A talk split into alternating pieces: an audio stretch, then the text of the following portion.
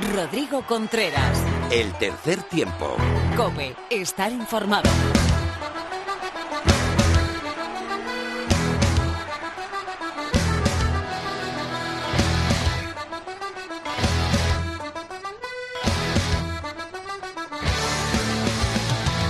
Hola, ¿qué tal? Bienvenida, bienvenido a este capítulo 205 del tercer tiempo, a este programa lleno de rugby, lleno de oval, en el que comienza ahora mismo con una melé radiofónica desde cope.es.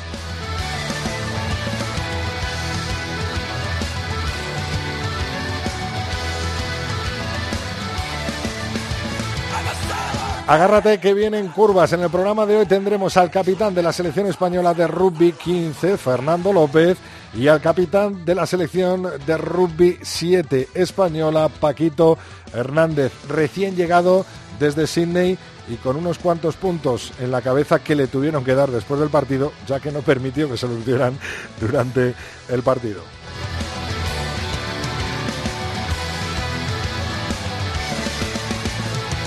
Toda la actualidad del rugby nacional con ese partido de los Leones ante Georgia este próximo domingo a las 12.45 retransmitido por Teledeporte y en el Estadio Nacional Complutense de la Comunidad de Madrid. Toda la actualidad del rugby internacional como protagonista el Seis Naciones y otras grandes ligas. Lorena López eh, actualizando toda la actualidad, nunca mejor dicho, del rugby femenino. La tertulia con Pepe Ibáñez y David García de Misiones Deportivas. Luis Fuentes nos traerá una nueva leyenda del oval. Esta vez también dos por uno, una pareja increíble, una bisagra histórica irlandesa, la que formaban Stringer y el señor Ronan O'Gara. Y Mar Álvarez, conectaremos con ella desde la concentración del 15 de León en San Cugat para contarnos qué tal es la adaptación de las nuevas entradas, los nuevos refuerzos para ese partido de Georgia. Por último, pondrá la guinda, pondrá el broche de oro José Alberto Molina Phil con un nuevo Sinbin.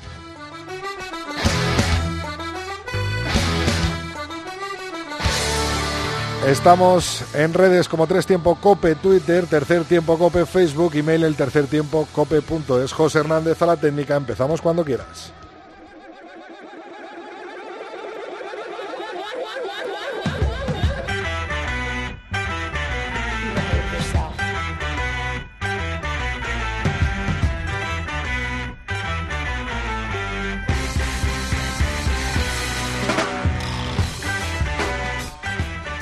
Domingo 12.45 de la mañana, el 15 de León se medirá a Georgia, los actuales campeones del Campeonato de Europa, con la vista puesta en esa victoria que nos coloque en una posición muy factible para hacernos con el campeonato. No va a ser nada fácil, lo analizaremos en nuestra tertulia, lo analizaremos por supuesto con el capitán de los Leones, Fernando López, en unos segundos, pero también tenemos actualidad del rugby internacional, el top 14 con 14 jornadas disputadas. Luz Rugby es el primero con 49 puntos y el Unión Bogdó Begles el segundo con 47. Cierra la tabla con 20 puntos, está Francés y con 22 el Agen. En la segunda categoría del rugby francés, Usap Perpignan es primero con 63 puntos, 19 jornadas disputadas, los mismos que tiene Colomiers en segunda posición. Cierra la tabla con 25 puntos el Rouen Normandie y con 18 puntos el Valais Román. En tierras británicas, Gallagher Premiership, Exeter Chiefs continúan líderes con 30 puntos, 6 jornadas, perdón, 9 jornadas disputadas, segunda posición a tan solo un punto para Northampton Saints. Cierra la tabla Leicester Tigers con 12 y Saracens con menos 77.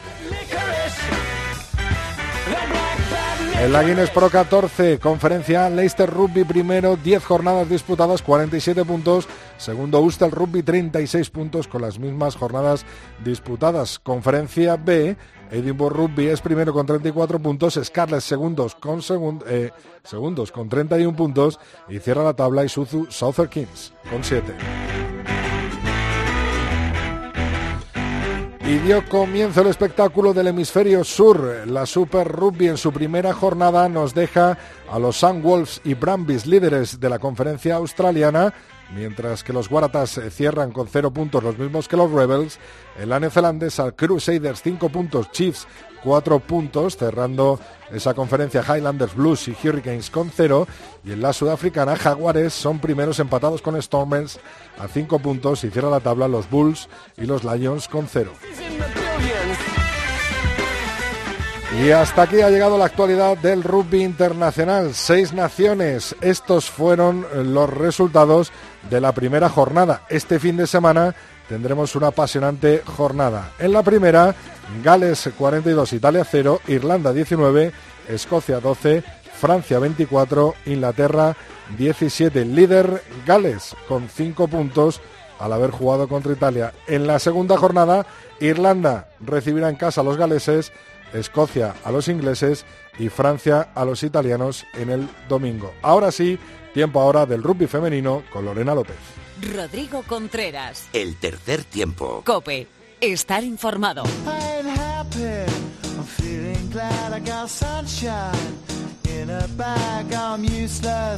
But not for long. The future is coming on. I ain't happy. I'm feeling glad I got sunshine in a bag. I'm useless, but not for long. The future is coming on. It's coming on. Hola Lorena, estaba buscando una canción de alguna película de José Luis Cuerda para recibirte, pero la verdad no me ha dado tiempo. Me imagino que tú estarás con poco tiempo hoy también, ¿no? Pues sí, estamos con bastante poco tiempo. Bueno, pues cuéntanos cómo han ido esas chicas eh, por Sydney, esa Liga Iberdrola, cómo está la actualidad del rugby femenino. Bueno, pues empiezo por la Liga Iberdrola, que la verdad es que está muy movida. Sigue habiendo movimiento en la parte de alta de la tabla y es que las chicas del Corte Bacocos Rugby se hicieron, eh, se afianzan un poquito más en esa primera posición tras vencer al que parece ser su rival directo o lo era en ese momento eh, por los puntos que es el Sánchez Crum. Eh, el, partido finalizó 14-21 y estuvo, la verdad es que Rodri muy, muy, muy igualado, aunque hay que reconocer que las chicas, eh, las, es que hay que, recordar, hay que recordar que son unas recién ascendidas casi, que llevan solo dos temporadas en la máxima categoría femenina y para mi gusto es el equipo uno de los equipos que mejor juego están demostrando y aún así sobre todo en fases estáticas como Melé y Touch, pero también hay que recordar esa, esa patada de Lola. Pero bueno, eh, de momento todavía queda mucho y no pueden afianzarse porque el Majadahonda le sigue también muy, muy, muy de cerca, que terminó con un 17-47 a favor en su encuentro contra el Olímpico. Otro, eh, otro partido que fue de lo más normalito eh, dentro de las expectativas fue el Crear El Salvador, que recibió el Complutense Cisneros y terminó con un 12-32 a favor a las colegialas, que tampoco, pues, Rodri, eh, las chicas del Salvador, mira que han metido, tienen dos refuerzos muy, muy buenos que se nota mucho en el manejo, en la patada que eh, se nota que están mejorando muchísimo todas como colectivo, pero aún así les falta una marcha más para poder llegar a ser un rival real en esta máxima categoría. Y el partido que a priori parecía que iba a ser el que menos iba a dar que hablar, que es el CRAT Residencia Real Tainef Hospitalet, que de hecho su, su mismo marcador, que es un 38-0, te dice que, que, no, que no hubo una gran disputa lo que es en juego. Sin embargo, sí que ha habido mucho revuelo y es que eh, Kate Matao que es la pilar del CRAD, eh, no sé si te acuerdas que hablamos en la ventana esta invierno, que es la chica esta neozelandesa que vino, que es muy corpulenta, muy fuerte, además es muy una, rápida. una acción totalmente ilegal, ¿no? Eh, durante un partido. Efectivamente, lo que ha pasado es que eh, ya de por sí le echaron una amarilla en el mismo partido por faltas reiteradas y, fue una acción bastante, bastante fea. Prácticamente un piso a una de las chicas del INEF, lo que le llevó una roja, eh, una expulsión directa y aunque todavía no está la resolución firme, eh, todo apunta a que va a perderse pues por lo menos un par de partidos. Sí, desde el mismo, imagino, club gallego intentarán de tranquilizar a esta chica, porque al final con estas agresiones lo que va a conseguir es perjudicar al propio CRAT Residencia eh, Rialta. Los resultados, Sanses Crun 14, Corteva Coco Rugby 21, Creale al Salvador 12, Complutense Cineros 32, CR Olímpico de Pozuelo 17, eh, Club de Rugby Majadonda 47 y CRAT Residencia Realta 38 y Nevle Hospitalet 0. Como decías, eh, las Cocos líderes de nuevo, ¿no? Sí son líderes de nuevo.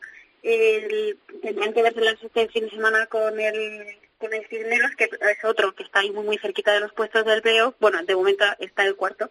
Luego te digo, siguen líderes con 42 puntos, eh, le sigue el Majadahonda con 38, en tercera posición el Sans Scrum con 37, en cuarta y cerrando la, el playoff, eh, Complutense Cisneros con 35, en la quinta Crat Residencia Rialta con 33, en la sexta Olímpico de Pozuelo 14, muy cerquita y ahí arañando poco a poco Inef Hospitalet con 10 y en la última eh, Crear El Salvador con 1.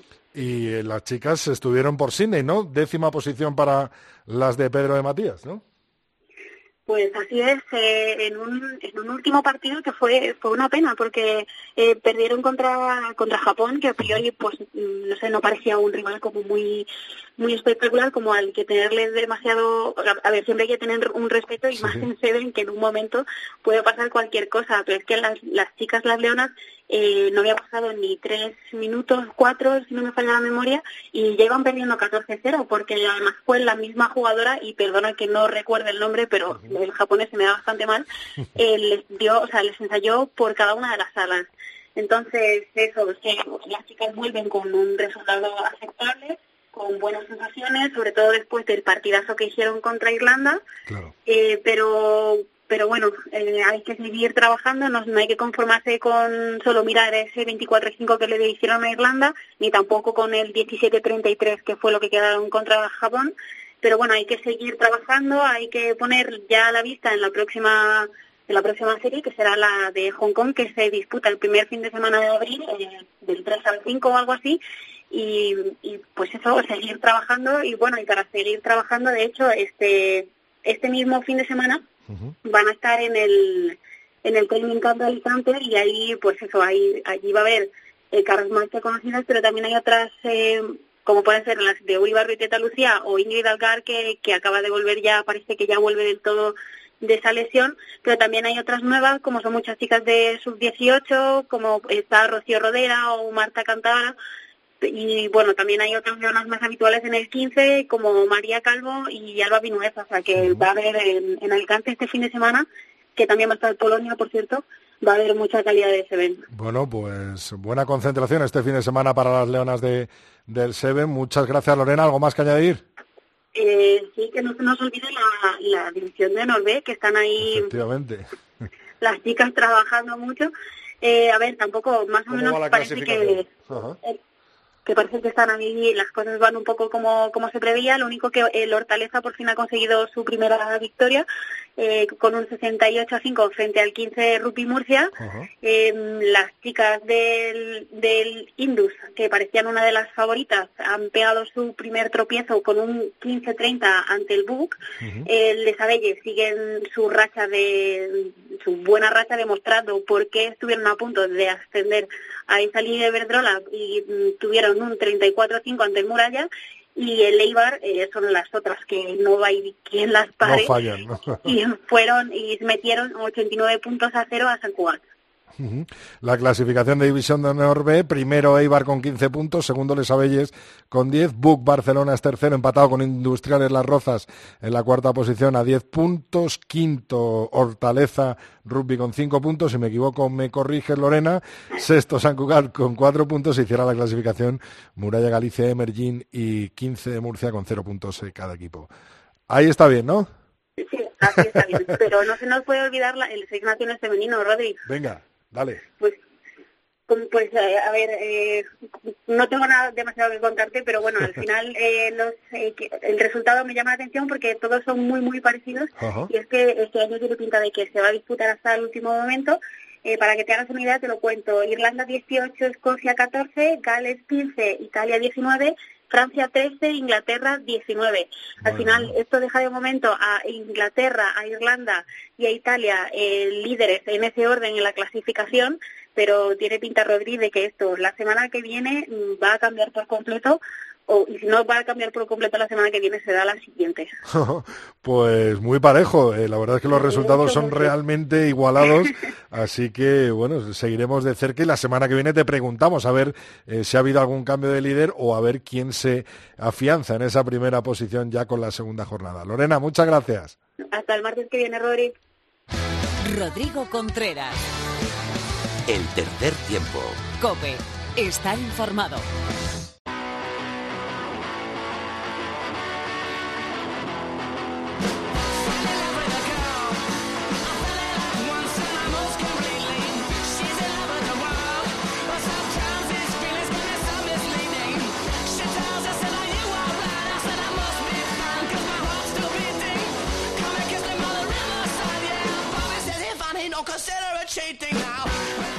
Hoy en el tercer tiempo, como no podía ser de otra manera, tenemos al capitán de los Leones, a Fernando López. Gran victoria ante Rusia y gran, gran, gran expectativa ante ese partido ante Georgia el próximo domingo a las 12.45 en el central de la universitaria. Con muy poquito tiempo, pero con justo el tiempo suficiente para una pequeña previa, eh, doy paso a Fernando López. Hola Fer, ¿qué tal? Enhorabuena.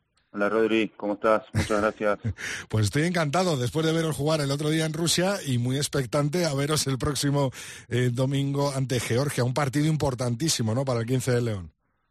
Sí, un partido duro y nada, la victoria que necesitamos para a ver si nos podemos colocar un poquito más arriba en este campeonato.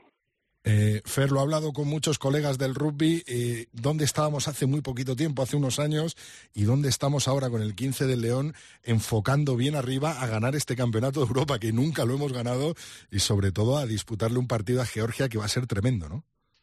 Sí, la verdad que Georgia es un equipo durísimo, trae todo el equipo, y bueno, nosotros también tenemos casi todo el equipo completo, y nada, esa batalla y quiero a ver si este es el año que podemos dar el golpe sobre la mesa contra ellos, que siempre son los, favoritos de todos los años. Oye, Fernando, ¿cuáles son los puntos fuertes de, fuertes de los georgianos? Bueno, el primero, la melee, que ya todos conocemos. La melee es lo más fuerte que tienen y nada, vamos a ver si podemos atacar ahí un poco en su delantera y podemos hacer un buen trabajo ahí, ellos la moral se les cae un poco y, bueno, después atacarlos por todos lados, por donde podamos.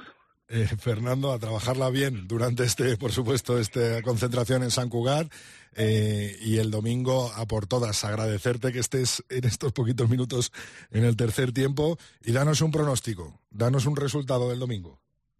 Eh, eso es difícil, no, no sé, pero que vamos a ganar y no seguro, pero que vamos a hacer todo para ganarlo. Así que esperemos que, no sé, que sea 3-0, ¿no? lo que sea, pero ganarlo. Bueno, pues mucha fuerza, mucha suerte y sobre todo tienes a todo el país, a todo aficionado al oval y al que no lo es tanto, detrás empujando en tu melé ya sabes, como tú eres primera línea, pues todo lo que eso significa para aguantar el empuje georgiano, incluso mangarles alguna que otra melé empujándoles para atrás. Así que un abrazo muy fuerte, Fernando, y muchas gracias por estar en el tercer tiempo. Un abrazo grande. Saludos para todos.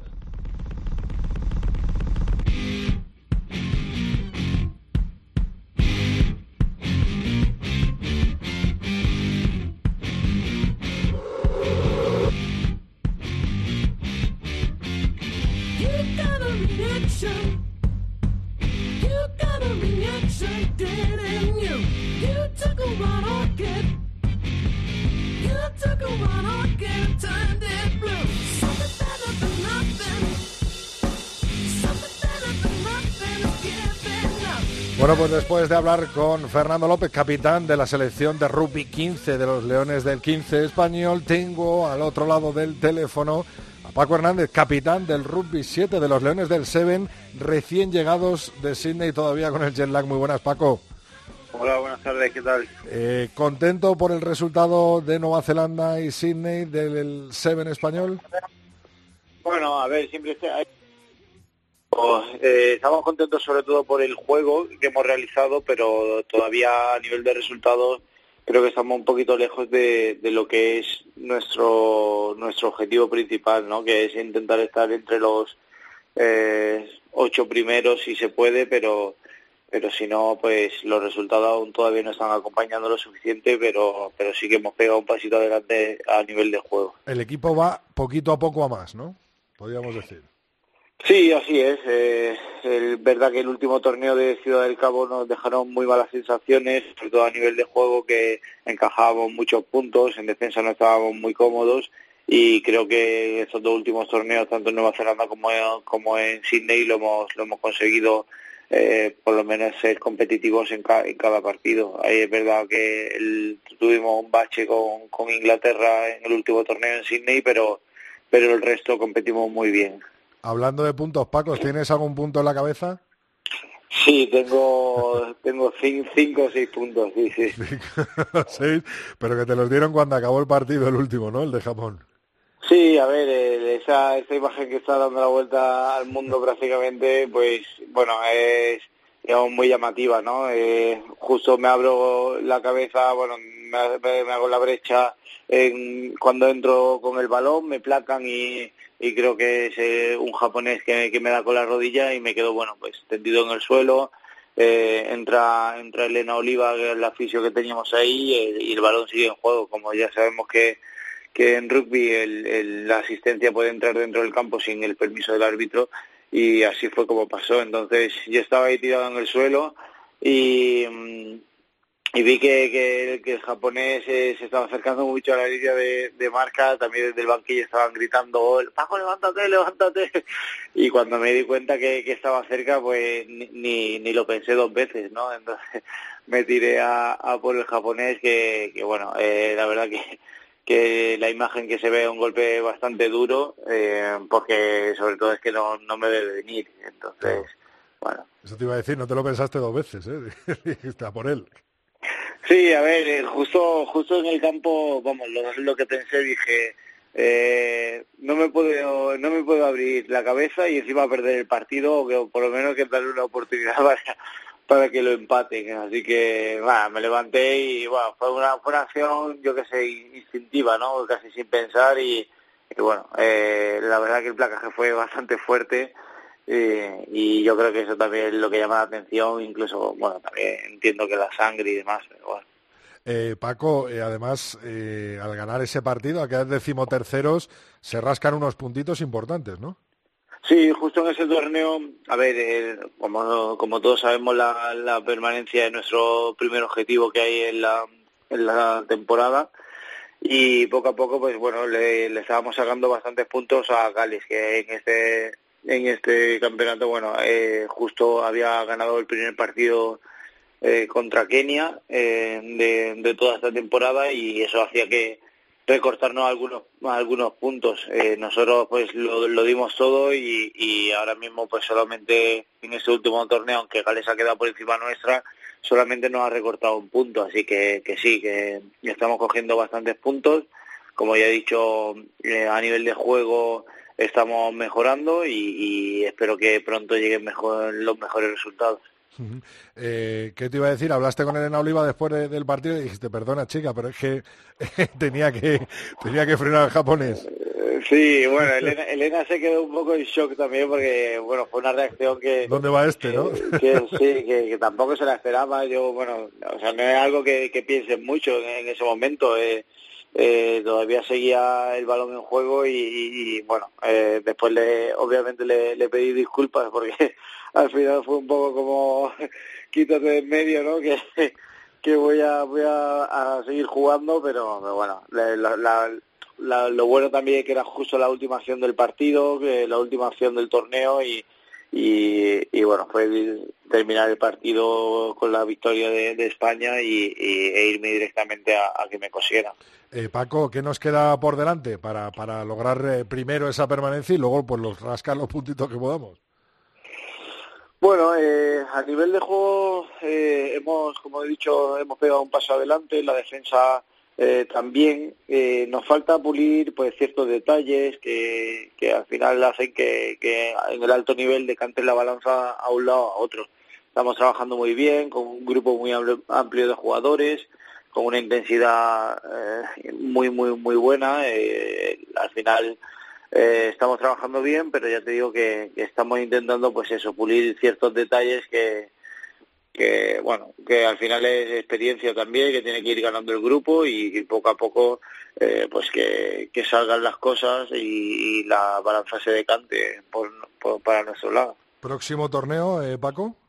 Eh, nos vamos a Los Ángeles. Creo que Los Ángeles y Canadá es junto no eso es. Vamos a, a las Américas. Ahora nos tocan las Américas eh, Creo que si no recuerdo mal salimos el día 20 para allá, hacemos un poco de unos 3, 4 días de aclimatación y después hacemos la, la semana que, que World Rugby nos, bueno, nos pone el hotel y demás y, y bueno, en el grupo nos ha tocado a Inglaterra, Nueva Zelanda y Gales Así que... Bueno, ganar a Gales, no lo primero, eso es lo sí, primero. Sí, eso es, eso es. A ver, eh, este año eh, el nivel es cada vez mayor y hay muchos equipos como, bueno, eh, Fiji ha sido tercero de grupo en dos ocasiones, en este en Sydney ha ganado el torneo, pero, pero bueno, para que la gente un poco tenga la percepción de que, de que las series mundiales son muy, muy duras y Sudáfrica, que es el eh, uno de los mejores equipos a, nivel de siete también, pues eh, ha quedado tercero de grupo en, en el torneo de Hamilton. Entonces, eh, nosotros cuando quedamos cuando quedemos tercero en, el grupo, si quedamos, eh, pues también habrá que tomarlo como, como un mérito, ¿no? Sobre todo por comparándote con equipos tan grandes. Pero sí, eh, la idea, bueno, ahora mismo es descansar, pero, pero sí, eh, Gal está, está en una situación un poco inferior a nosotros, pero después en el campo puede pasar lo que sea. Eh, nosotros vamos a pelear para por lo menos ganar ese partido y, y, bueno, intentaremos meterle mano a Inglaterra que últimamente se nos está atravesando demasiado. Y Nueva Zelanda pues si podemos dar otra otra sorpresa como, digo en Canadá el año pasado pues eso te iba a decir pues como la temporada pasada no además fue en Canadá no fue en Canadá eso es, eso es. bueno pues veremos a ver firmamos eh, entrar en el top 10 no en los dos torneos siguientes Ojalá, ojalá que así sea. Vale.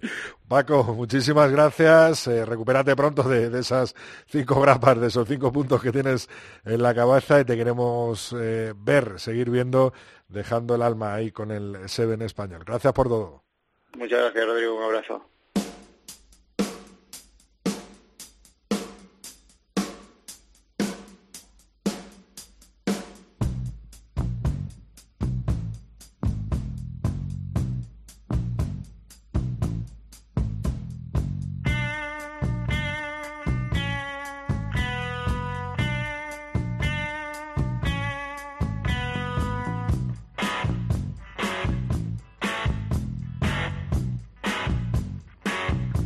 Damos paso a nuestra tertulia del tercer tiempo, hoy desde los estudios centrales de Rugby Challenge, donde se está a puntito de grabar ese programa de tele dedicado al rugby llamado Fijar y Pasar. Allí tenemos a Pepe Ibáñez. Muy buenas, Pepe.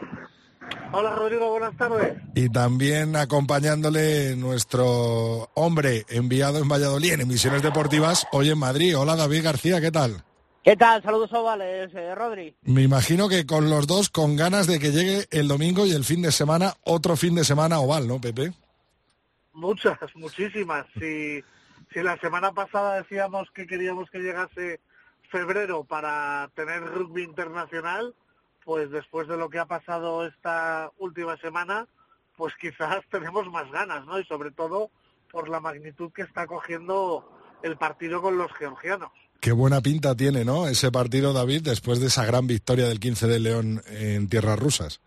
Sí, bueno, la verdad es que llevamos desde la decepción, llevamos una temporada muy ilusionante con el equipo de Santi Santos y de, y de Miguelón. La verdad que en cada test match, en cada partido y sobre todo en cada convocatoria, pues nos hace ilusionarnos. Y sin duda, el partido de a frente a los osos en Rusia, pues con esos cinco punticos que nos han venido muy bien, eh, hablar de tú a tú, una jornada, pero de tú a tú con, con Georgia, con los Lelos, sin duda es un aliciente muy grande. Y tenemos una oportunidad en casa, en Madrid, en el central, abarrotado, de ser ese jugador número 16 y además que, bueno, ahora hablaremos de ello, una convocatoria que, que está muy, muy bien. De eso quería hablar, porque a los de Rusia se une un tal Charlie Malí, Usárraga, eh, bueno, grandes nombres que han Pinto. pasado. Marco Pinto, que es un pedazo de primera línea tremendo, grandes nombres que han pasado por el 15 de León, que están de vuelta, como estaban, eh, por ejemplo, Gautier, ¿no? Eh, en, el- en la pasada convocatoria, Pepe, y que, bueno, nos da muy, muy buenas sensaciones, mejores aún de las que teníamos el domingo tras ganar a Rusia, ¿no? Sí, sin duda. eh, Eh, ah, perdón, perdón, es que es Pepe, no me acordaba. Pepe, dale, dale. Dale, dale.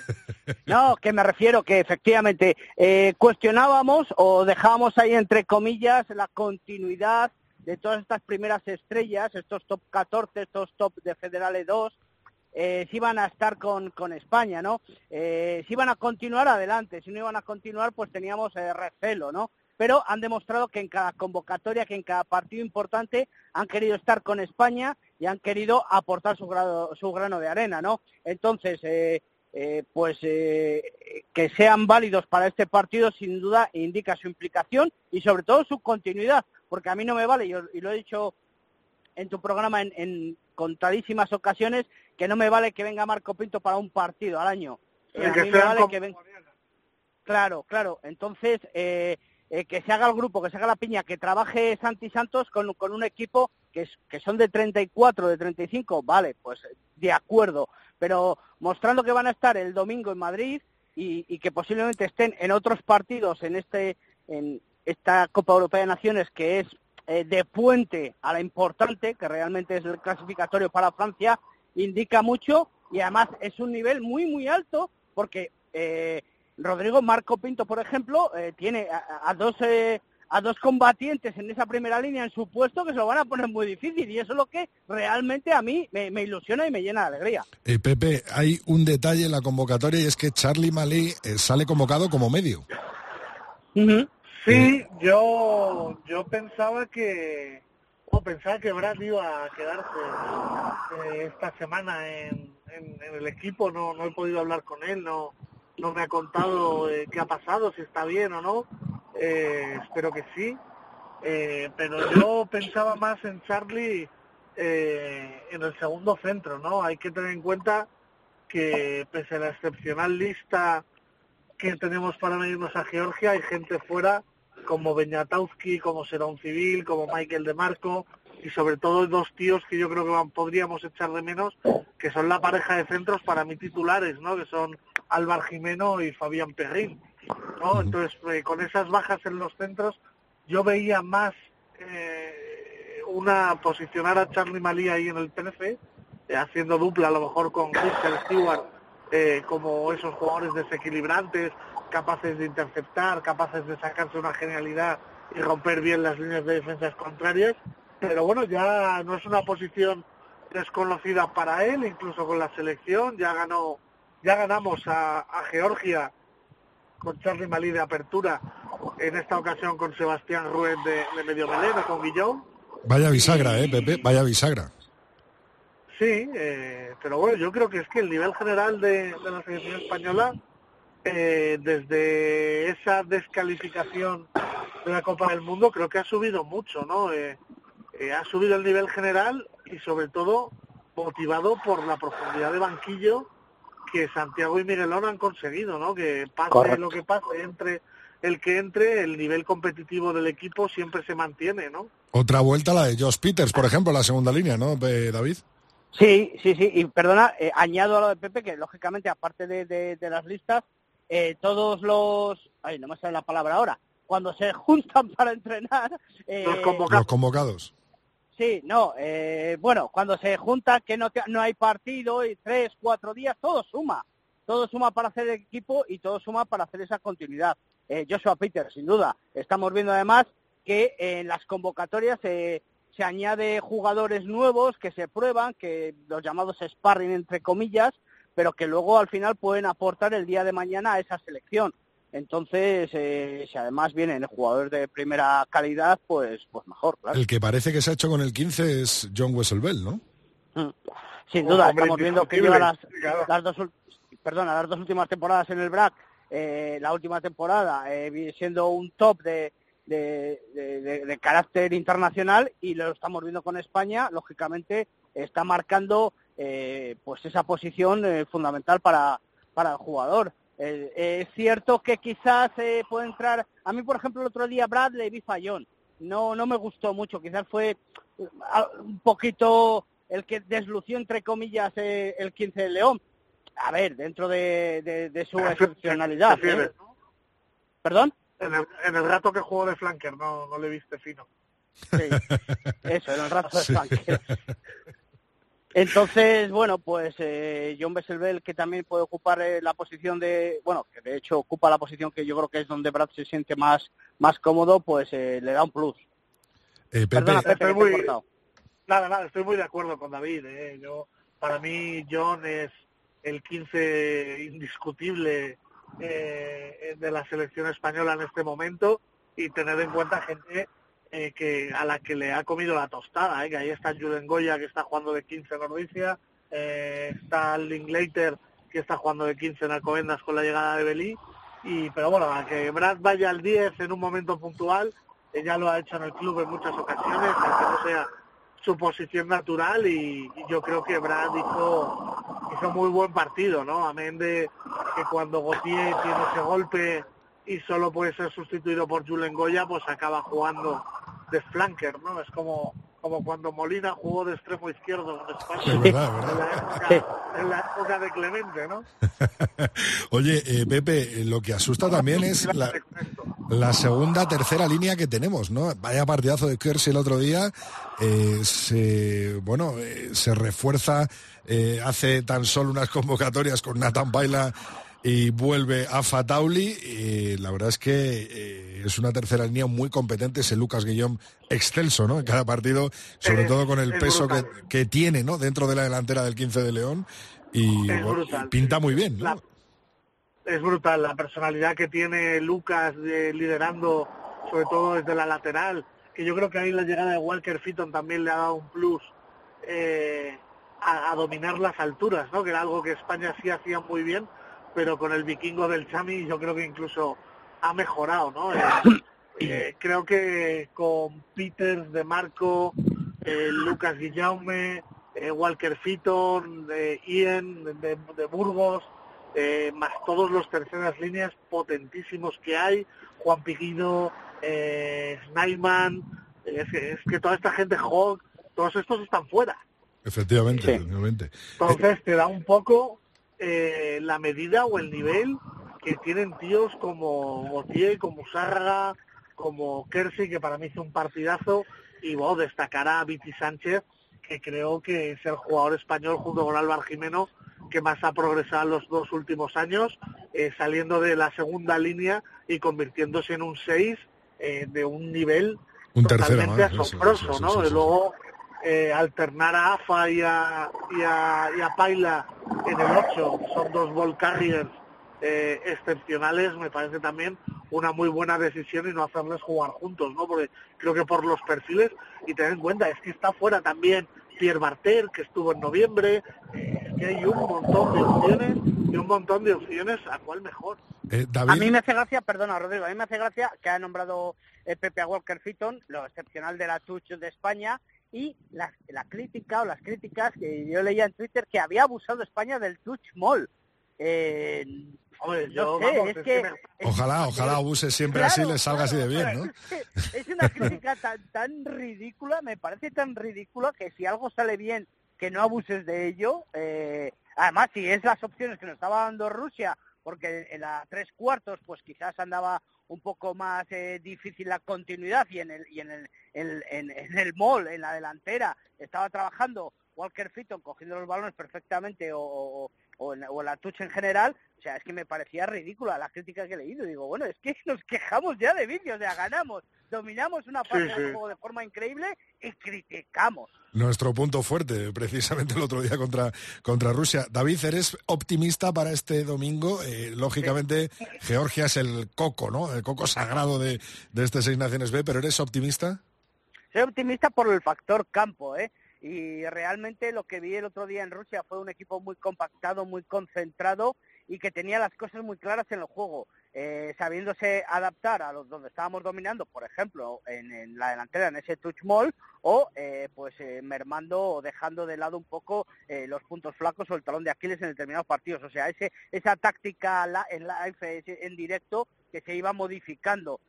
Eh, Georgia no da por no da por la visita a España como, como un paseo triunfal, sabe de los partidos que estamos haciendo en toda la ventana de invierno, lo que hemos hecho en verano, eh, nos tienen estudiados, eso va a estar claro, y no va a ser un partido difícil, pero vuelvo a decir lo que te he dicho en la introducción, yo creo que ese jugador número 16 que va a ser el central eh, va a ser un factor muy importante y yo creo que España va a ganar. Pepe, ¿tú eres optimista? Sí, sí, sí, yo creo creo mucho en, el equipo, creo mucho en su comunión con, el central y, con el público, que, yo creo que habría que pedirle, que aparte de que acuda en masa, que, que esté presente, ¿no? Que, que, que esté ruidoso, que, que los chicos lo- los noten detrás. Y uno de los problemas que, que a mí me preocupaba mucho eh, y que se vio contra Rusia, ¿no? Que puede ser la Melé. eh, yo creo que la llegada de Marco Pinto y también de Peters eh, va a ayudar a meter más fuerza y kilos ahí delante, ¿no? Eh, se ha hablado mucho de, pues si Titi, incluso John Zavala sufrían eh, en la segunda parte. Perdieron el empuje de, de Walker Fitton en la segunda, ¿no? Entonces creo que por ahí, si la segunda línea está muy, muy, muy fuerte y estable, conseguiremos que las melés se igualen y a partir de ahí, yo sinceramente creo que España, eh, pese a que no tiene más fuerza, tiene más rugby que Georgia. Bueno, ¿qué te pareció, Pepe, las, las palabras de Di Jones, pre primera jornada y la cara que se le quedó el domingo? Un poco bravuconada, ¿no? Eh, ¿Un poco vamos qué, a hacer Pepe? bravuconada inglesa, A ver, a ver, que pierda a Pepe un poquito. de soberbia inglesa, te Sí, decía. sí, sí, sí, sí. Y bueno, al final yo creo que Goltier ya, ya le, respondió en rueda de prensa de que, oye, que nosotros también tenemos delantera. Y sobre el campo, la verdad es que, que empieza bien el Seis Naciones, ¿no? Con una sorpresa eh, 24-0 al gran favorito y luego, pues quizás eh, eh, las dudas que me deja Francia encajando esos 17 puntos finales, ¿no? Eso te Pero quería bueno, preguntar. pues, ¿Ves a Francia pues, capaz de meterse en la pomada de, de estas seis naciones? Uf, es que tiene que ir a Gales y, y creo que hay- que ver cómo esta victoria va a ser importante para el grupo, sobre todo para creer en esa nueva camada de, de jugadores jóvenes, los Dupont, Benzema, compañía, pero, pero tienen que ir al Principality y ganar a los dragones allí, ¿eh? Bueno, yo creo que el- el- la primera la primera que tiene que driblar Gales es este fin de semana. Lógicamente, Eh, David, ¿tú ves a Francia capaz de competir con, con Gales, con Inglaterra por, por estas seis naciones? Sí, hombre, yo creo que al final, bueno, Inglaterra nos decepcionó después del Mundial en esa primera jornada, nos ha decepcionado bastante, ¿no? Pero yo creo que al final tiene un calendario más cómodo, eh, recibiendo en casa tres, eh, y eso va a ser eh, va a ser un tema importante. Francia, la verdad es que salió muy concentrada, eh, descubrimos, mm, vamos a decir, o, o- afirmamos a Dupont, a mí fue el jugador francés que más que más me gustó, eh, muy serio, y, yo creo que, que puede hacer un buen papel.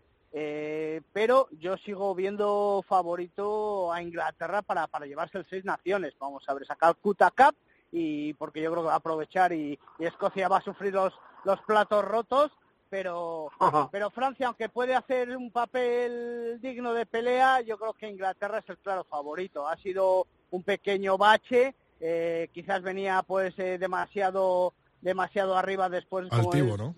sí, de- de- de- del mundial que ha realizado, me- colocándose ahí en la final y, y eso pues para el hemisferio norte era toda una satisfacción. Pero, pero yo creo que Inglaterra es el claro favorito y Francia va a sufrir, puede estar ahí porque me gustó mucho su juego, muy compactado, pero, pero va a sufrir porque lo, le vimos sufrir en, en los últimos instantes. Ajá. Eh, Pepe, esta jornada sin sorpresas, Gales, Francia e Inglaterra ganan. Uf, no lo tengo yo tan claro, ¿eh?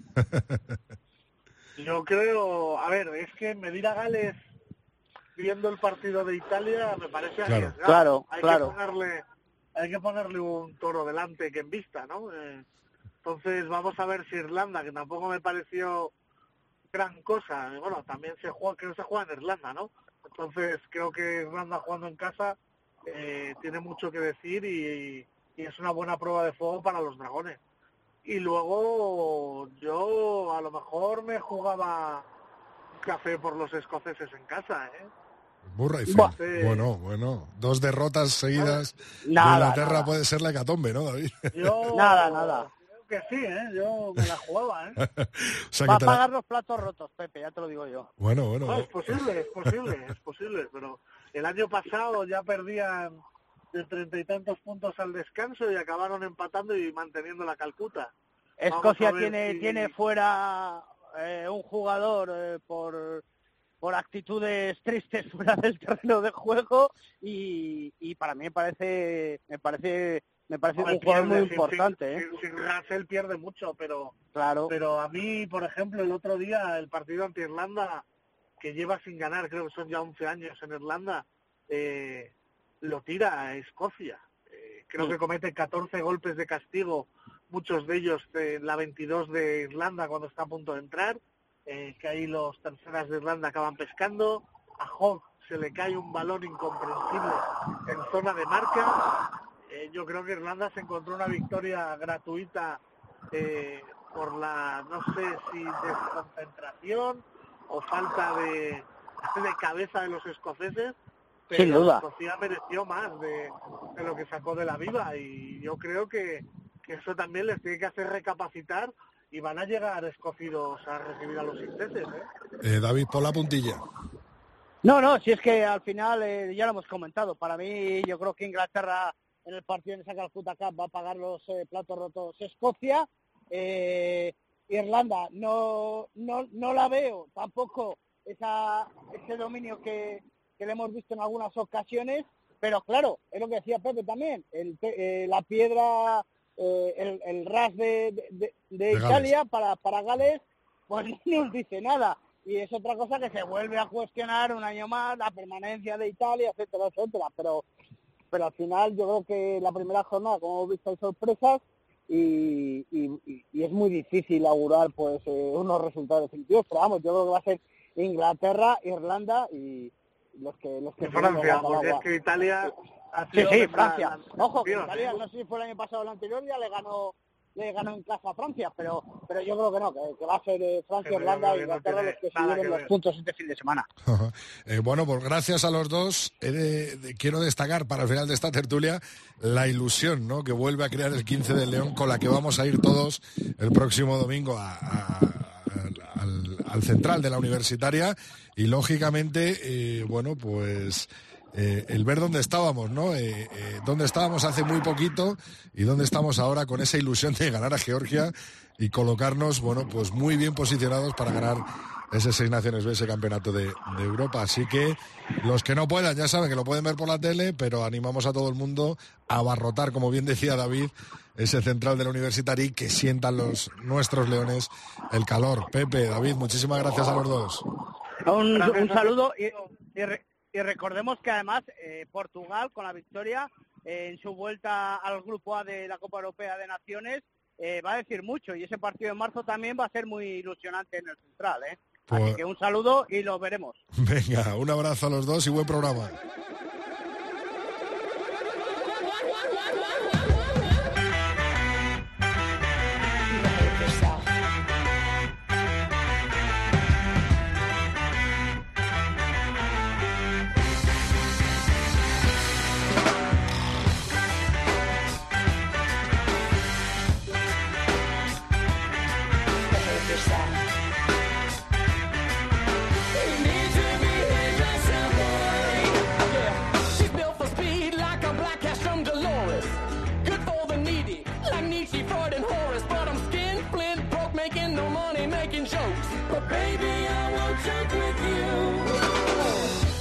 Bueno, tenemos con nosotros ya una nueva leyenda del oval, hoy también dos por uno. Se ve generoso Luis Fuentes en estos últimos eh, episodios, en estos últimos capítulos, y nos ha traído una nueva bisagra, esta vez del hemisferio sur. Muy buenas, Lulo.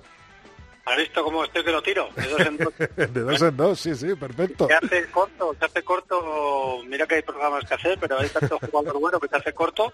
Luego este formato de la bisagra, del medio de melee, medio apertura, el 9 y el 10, hay veces que das con estas mezclas en la historia, con esta suerte de ver estas estas parejas y, y, merece la pena prestarle especial atención porque si bien son jugadores muy buenos cada uno individualmente, realmente cuando se juntan los dos, en algunos casos es cuando es cuando aquello alcanza una dimensión una dimensión superior. Y la semana pasada lo vimos con, con los australianos, con Far Jones y Michael Laina, pues hoy nos vamos al, al norte, que acaba de empezar el Seis Naciones ya conviene que empecemos a emigrar hacia tierras más frescas, así que vamos a intentarle darle una vuelta a algunas de estas parejas en las próximas semanas, parejas de los equipos del norte, y si me lo permite vamos a empezar con los míos, ¿no? Con los de Además una pareja eh, lógicamente por proximidad nos pilla más cerca, ¿no? Que, las grandes parejas del hemisferio sur.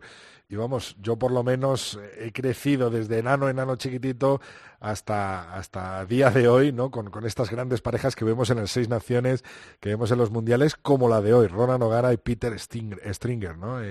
9 eh, y 10, eh, 10 y 9 de Irlanda, eh, que nos han dado tan buenos partidos de rugby, ¿no?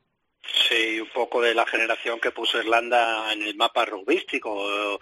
Irlanda ahora mismo es una de las potencias y la gente se olvida que hasta que llegó toda esta generación eh, de O'Gara, de Stringer, de O'Connell, de O'Driscoll, de alguno más que ya de los que iremos hablando, Irlanda era el peor equipo de, la historia del Cinco Naciones y, hasta que no llega esta gente no ganan su segundo Grand Slam, ahora lo veremos pero es verdad, esta es una de las de esas bisagras históricas, montones de partidos jugados a nivel de club y a nivel de selección, eh, ya les han pasado la, bisagra que tiene ahora mismo eh, Irlanda, que son Conor Murray y Jonathan Sexton, ya les han pasado en, partidos internacionales, con lo cual ya hablaremos de ellos, pero está bien echar la vista atrás y analizar un poco cómo quiénes eran estos dos jugadores, lo que consiguieron por separado, que es extraordinario, y lo que consiguieron juntos pues eh, tremenda, ¿no? Eh, y además muy característica, ¿no? Eh, sobre todo Stringer, ¿no? Con, ese pelado, ¿no? O ese pelón que, dicen los argentinos y sobre todo esas condiciones físicas de medio melé un poco que nos sabe añejo a clásico, ¿no? Sí, la verdad es que los dos, ninguno de los dos era un portento físico. Ahora que le he visto yo por la calle y, no llama la atención si no sabes que es Hogara, no parece un jugador de rugby, mide un metro ochenta y algo y pesa, no creo que llegue a 90 kilos, pero es que Stringer sí que era chiquitito y pues es que es muy llamativo, tan rápido, tan eléctrico y con la cabeza afeitada, pues era un jugador. La verdad es que los dos eran eran bastante llamativos, ¿no? Son de estas parejas que te queda se te queda la imagen en la cabeza de ver cómo cómo pueden jugar a ese nivel gente de esos tamaños y luego cuando ya empiezas a mirar números y resultados y partidos y cosas que han conseguido es cuando realmente te das cuenta de la dimensión que tienen, ¿no? Vamos a empezar por Ronald Nogara, que es el más laureado de los dos y que nace en San Diego, California, ¿no?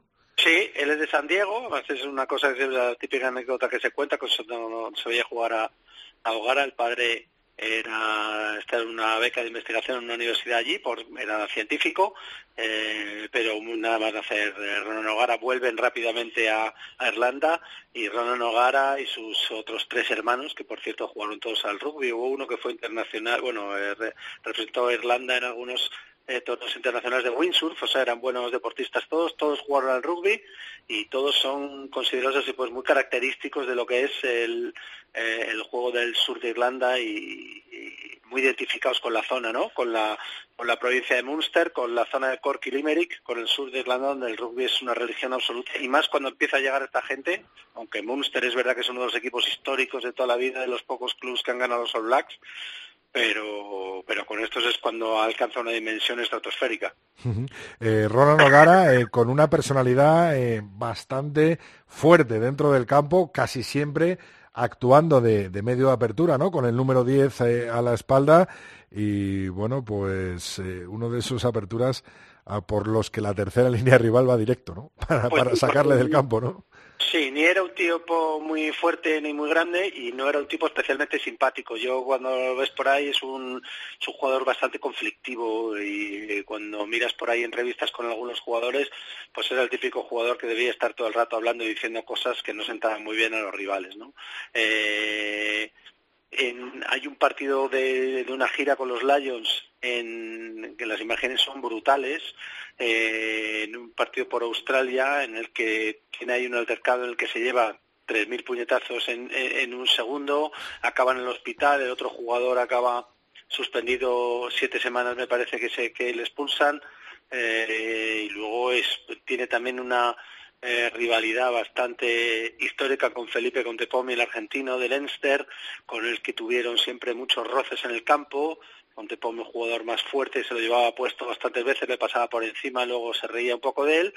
Eh, y en alguna entrevista que hay por ahí en la televisión argentina, palabras famosas de Felipe Contepomi, de Hogar en el campo es un, es un tipo asqueroso. Después yo no tengo problemas del fuera, pero en el campo debía ser un jugador muy provocador y un tipo bastante antipático lo que le ponía en la, en la diana de las terceras líneas y de los de los centros y hasta de las aperturas que le tenían un poco de alcance y sin tener ese físico tan rotundo que puede tener que puede tener mejor Wilkinson o que pueden tener otros otros jugadores en ese en ese puesto pues es alguien que se ha librado de muchísimas lesiones.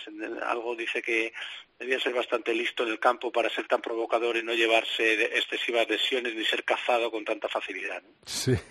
Eh, ahora que sacas esa rivalidad con con Tepomi me acuerdo uno de los primeros programas yo creo que fue el segundo programa del tercer tiempo, eh, que precisamente entrevistaste tú a Contepomi, salió hizo mutis por el foro con este tema, porque yo estaba en Irlanda, no sé si te acuerdas, eh, Lulo.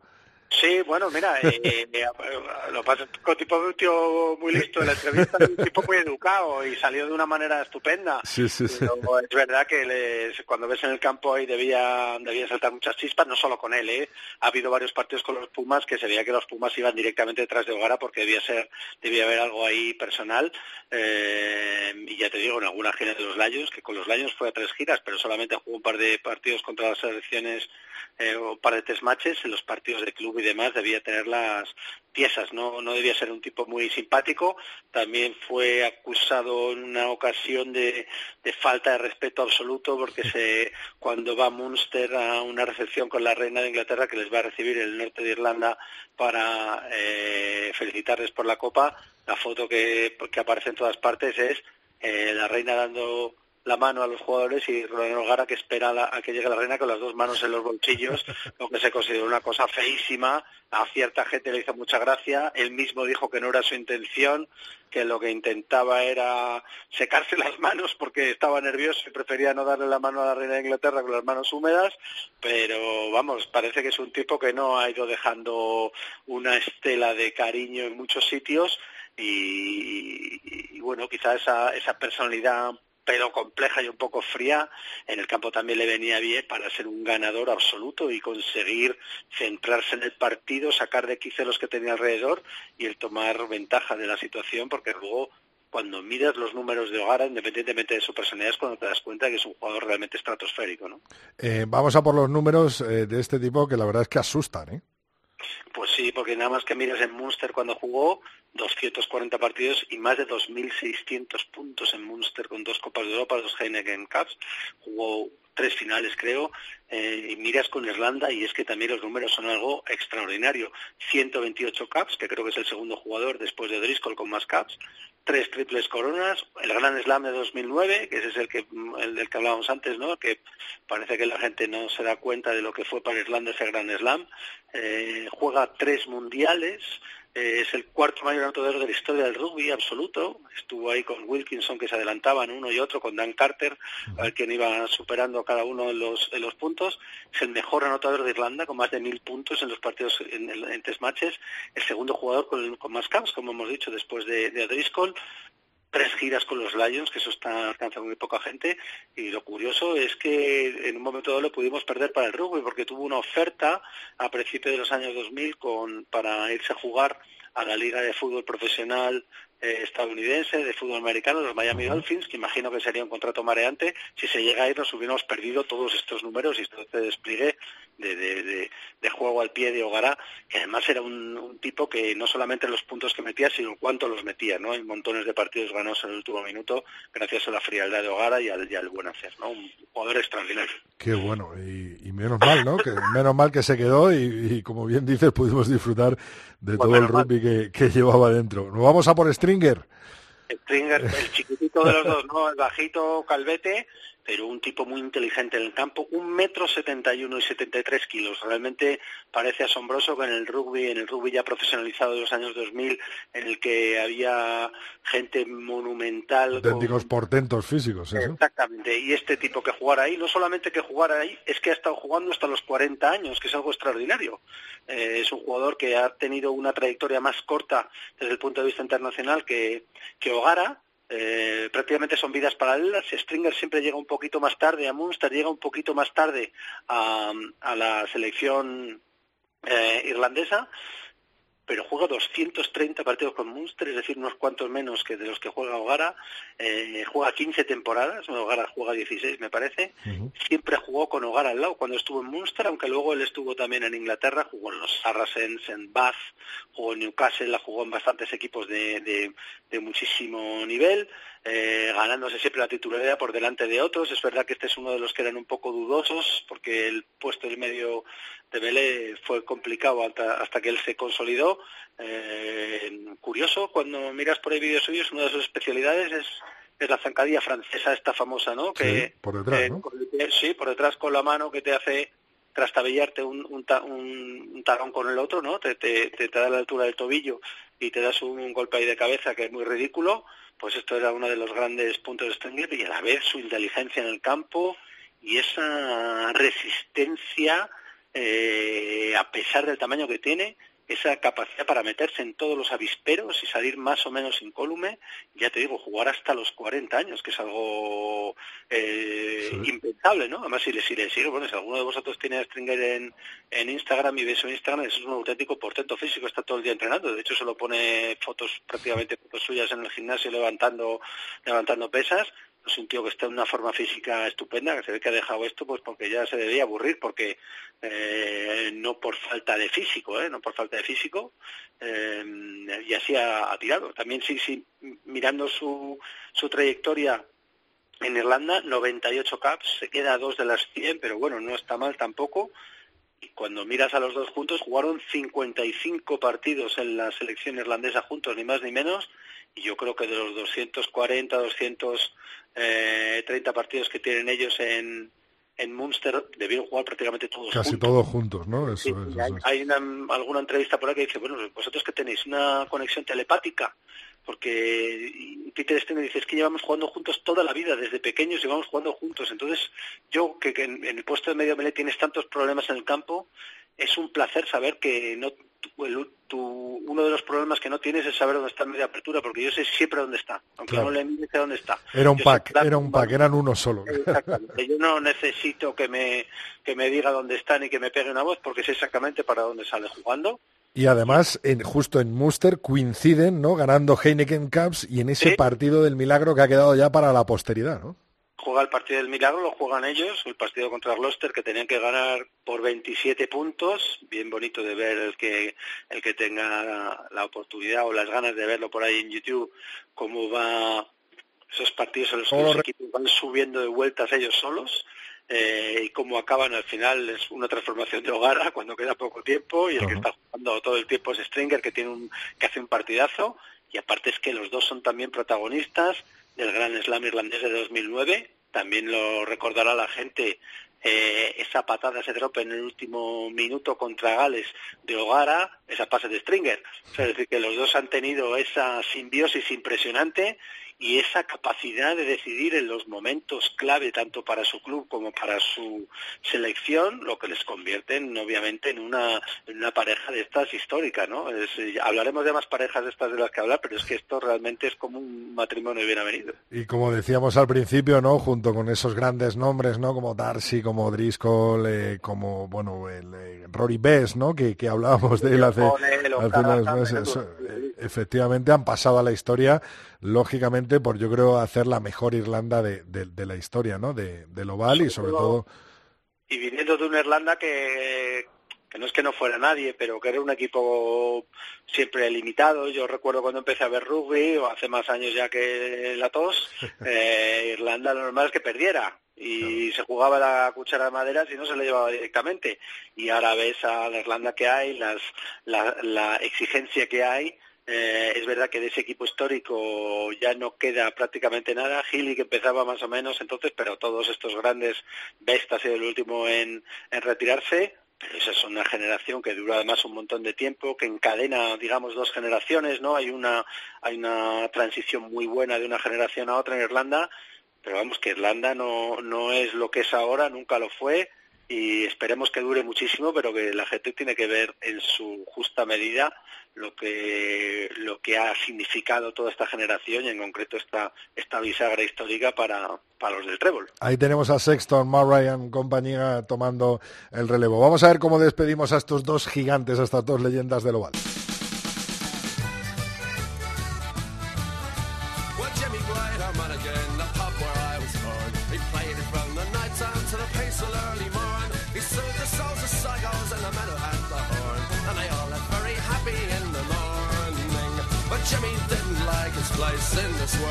Esto me, estos me dan a mí, Lulo, que han pasado por algún pub en Irlanda, en España, en Almería, en, en todos los sitios del mundo, ¿no? Este grupo. Algunas se han tomado unos pobres. El grupo es Shane McGowan. Este Biogara es una leyenda del rugby, Shane McGowan es una leyenda del, del punk y del rock and roll. Es un tipo muy presente desde la época del punk al que le interese estas cosas, hay por ahí muchas fotos de los primeros conciertos de los Clash en que la primera fila está Shane McGowan. Ah, bueno. Eh, sí, sí, es, es un tipo muy amigo de los Clash y muy respetado por toda la comunidad musical y desde gente como Costello, Nick Cave, han dicho que este es de los mejores letristas de la historia del rock and roll. Eh, así que a prestar atención, la gente se queda a veces que es un, un tipo con mala dentadura y aspecto efectivamente haber tomado muchas cervezas, pero es un músico como la copa de un pino y qué menos que para hablar de irlandeses grandes, pues de hablar de músicos irlandeses grandes, que es lo, otra de las cosas que hacen bien los irlandeses. Por cierto, tendremos a Nick Cave, al australiano, dentro de poquito aquí, en, en- por España, en abril. Exactamente, Así ya... no es mal plan, ¿no? Sí, sí, no, ahí nos vemos. El que no haya visto a Nick Cave en directo, eh, aunque, eh, recomendación, aunque no le guste Nick Cave, que vaya a verla en directo porque realmente es eso que es un espectáculo digno de verse. Es uno de los tipos más carismáticos que yo he visto en un escenario y encima es amigo de Shane McGowan, con lo cual yo encantado. Bueno, pues despedimos a estas leyendas del oval eh, llamadas Stringer y llamadas Ronan O'Gara con este Selly McLean de los Pobres. Muchas gracias, Lulo. La semana que viene una nueva leyenda. Exactamente, o dos, o dos, que Nos, vamos de nos- dos por uno. nos quedamos en el hemisferio norte. Gracias, Lulo. Hasta luego.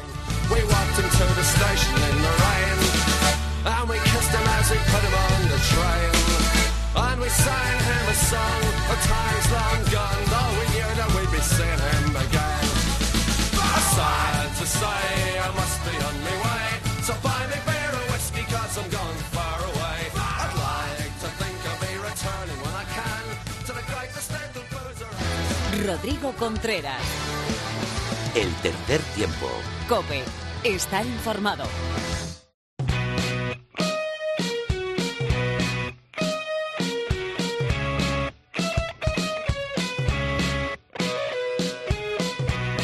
Una semana más nos acompaña Mar Álvarez, nuestra preparadora física, la de los Leones, la de Silvestre en El Salvador, y esa persona que junto con toda la convocatoria, el staff técnico y los jugadores nos ha hecho vibrar tanto en el pasado sábado en Sochi, en Rusia. Hola Mar, enhorabuena.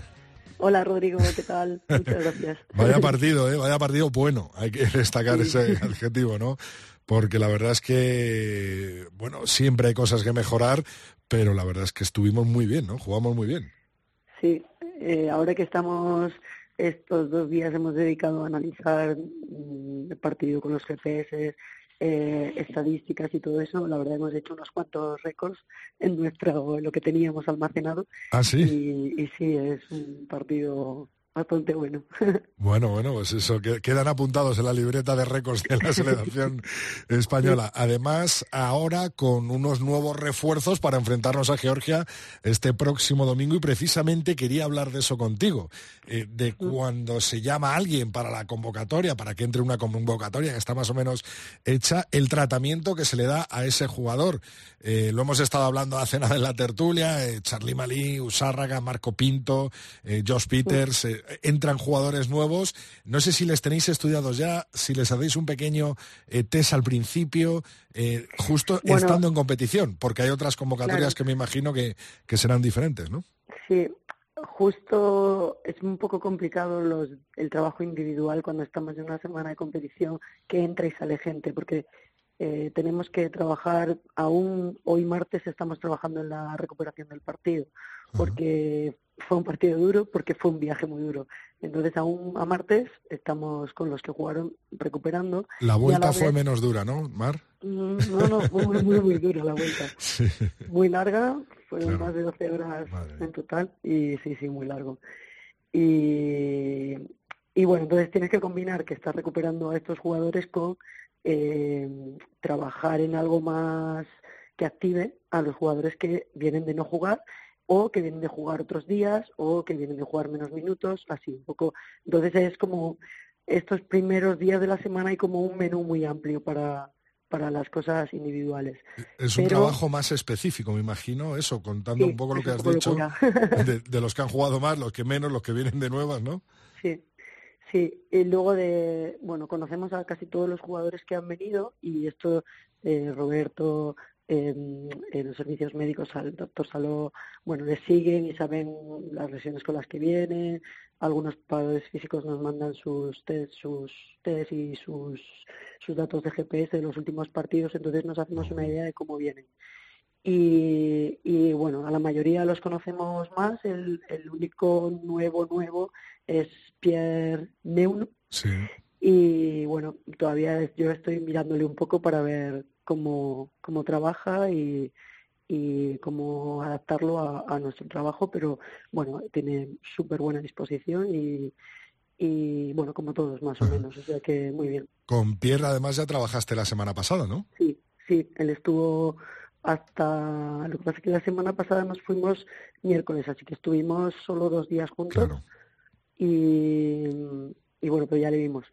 Y ahora ya está toda esta semana, o sea que bien adelantando un poco lo que nos eh, contaste la semana pasada, estaréis en San Cugat hasta el viernes que viajáis aquí y el domingo el partido, pero antes el jueves tenéis un encuentro allí con, con una presentación ¿no? del All Black Classic contra, contra España, ¿no? Sí, yo no sé muy bien cómo es todavía, porque estoy con, quiero primero acabar otras cosas, pero sí, es, se me está montando una cosa muy chula, parece. Parece ser que viene Joe Smith, ¿no? Y, que dará algunos nombres Así que, bueno, estaremos... Y también nos, vamos a aprovechar para preguntarle muchas cosas y también que le cuenten los jugadores cosas. Eso es, que vais a, vais a, aprovechar la visita, ¿no? Para que se lleven algo los jugadores al campo. Bueno, pues más nada, desearte toda la suerte del mundo. Nos vemos, por supuesto, el domingo en el Estadio Central de la Complutense en Madrid. Eh, tienes a todo el aficionado, yo creo, de dentro de nuestras fronteras y fuera de nuestras fronteras, pendiente de, ese España-Georgia, que por supuesto afrontaremos con toda la ilusión del mundo y sobre todo un poco lo que hablaba la tertulia, ¿no? Eh, eh, el, ver dónde estamos ahora mismo y cómo afrontamos este partido ante Georgia eh, con la mente puesta bien arriba, ¿no? Eso es lo más mm. importante y, el progreso, ¿no? Que lleva este 15 de León poquito a poco, poquito a poco, hasta estar donde estamos ahora, ¿no? Pues pues nosotros con muchas ganas de que, de que llegue el domingo también y esperemos que haya mucha gente porque la verdad es que se nota mucho cuando, cuando el central está lleno. Lo que siempre te pregunto, Mar, eh, ¿hay algún jugador más tocado de lo normal? Mm, a día de hoy no hay ningún tocado. Vale. Eh, tenemos a un jugador con un protocolo de conmoción, pero vamos, que está bastante bien. Así que, bueno, pero bien, bien, no, hay, no va a haber ningún problema. Venga, pues entonces al 100% contra Georgia este próximo domingo a las 12.45. Mar, un abrazo muy fuerte y nos vemos el domingo. Hasta el domingo, adiós.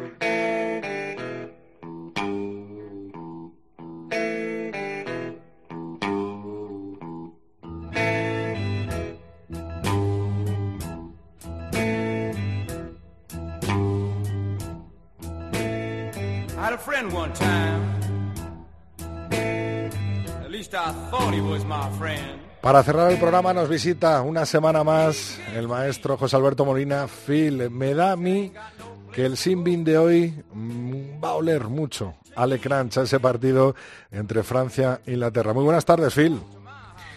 Buenas tardes, Rodrigo. ¿Cómo estás?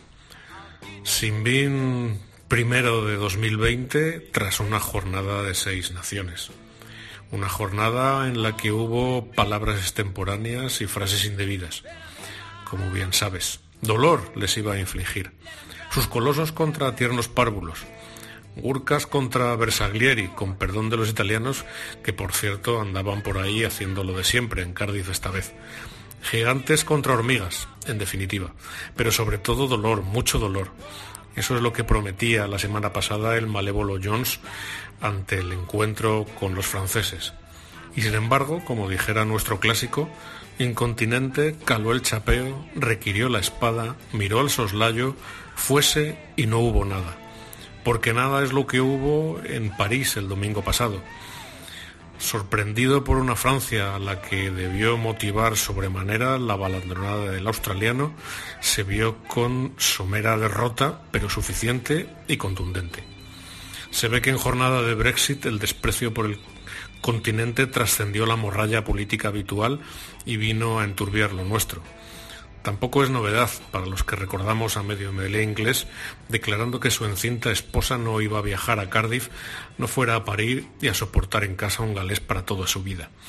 Desatino, Rodrigo, porque los sajones siempre han preferido el jus sanguinis al jus soli, más romano, más civilizado y más integrador. Así que Rodrigo, sin bien sin paliativos, monumental y extraordinario. Sin perjuicio, naturalmente, del accesit para los mencionados italianos. Ya va apareciendo esto, Rodrigo, en la última década de los 90, época remota en la que las cinco naciones usaban oficialmente a los itálicos como sparring durante el mes de diciembre. Ahora solo varía el mes, porque la ausencia de victorias de 2015 no predica otra cosa. En fin, cada uno es muy libre de organizar y gestionar sus negocios como quiera, que de eso se trata el Seis Naciones para los organizadores. No para nosotros, Rodrigo, los románticos de la cosa, que seguimos teniendo el acontecimiento por algo más, por simplemente algo más, ya saben. Por mi parte el sábado próximo, por eso, estaré en Dublín. Así que Rodrigo, a España la veré por el móvil con tus comentarios. Que seate bien los machos Georgia, que hay ánimo y disposición después de lo de el sábado pasado en Sochi. Sus y a ellos, o por más precisión, Santiago, naturalmente, y cierra España. Hasta la próxima, Rodrigo.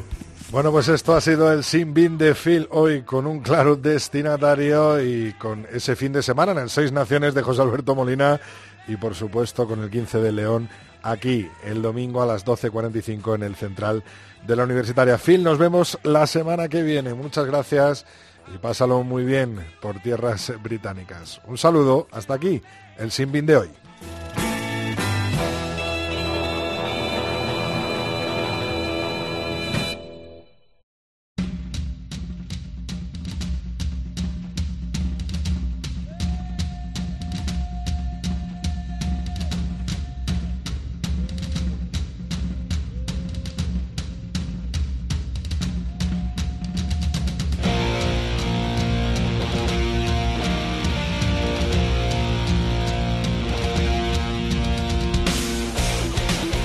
Va llegando la hora de ir echando el cierre en este programa 205 del tercer tiempo. Te recuerdo que estamos en tres tiempo cope con número en nuestra cuenta de Twitter.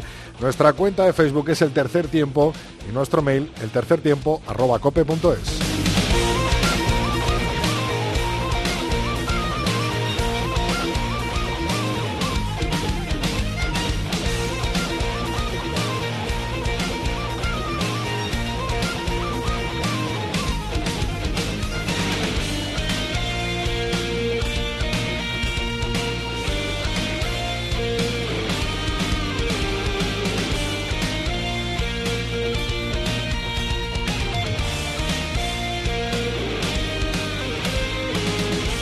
Como siempre, tus comentarios son protagonistas al final de cada programa, al final de cada episodio. Germán nos decía, como cada año, me gustaría que el programa durase dos horas para analizar este fin de semana de Oval. Encantado con la victoria del 15 del León, pero preocupado por el lucho del touch mall en exceso. No te preocupes, Germán, si es un punto fuerte que tenemos y por supuesto que si podemos explotaremos ante eh, Georgia. Eh, nos dicen eh, por aquí, Juanqui Jiménez, Georgia viene con todo. Por supuesto, que también vamos a presentar todo lo mejor que tenemos para enfrentarnos este domingo a ese 15 georgiano y para intentar asaltar por primera vez en nuestra historia este campeonato de Europa. Un lujo poder teneros semana a semana, comentar esa jugada de uno de nuestros protagonistas de hoy, de Paquito Hernández, saltándose los puntos, saltándose el médico y salvando al 15 de León de un posible empate entre Japón. Ha sido muy comentada en nuestras redes y por supuesto que expuesta por nuestro colaborador Miguel Ángel Torres eh, Teto. Te espero la semana que viene con mucho más rugby, con mucho más oval, en la sintonía de la cadena Cope, en la sintonía del tercer tiempo. Rodrigo Contreras. El tercer tiempo. Cope. Estar informado.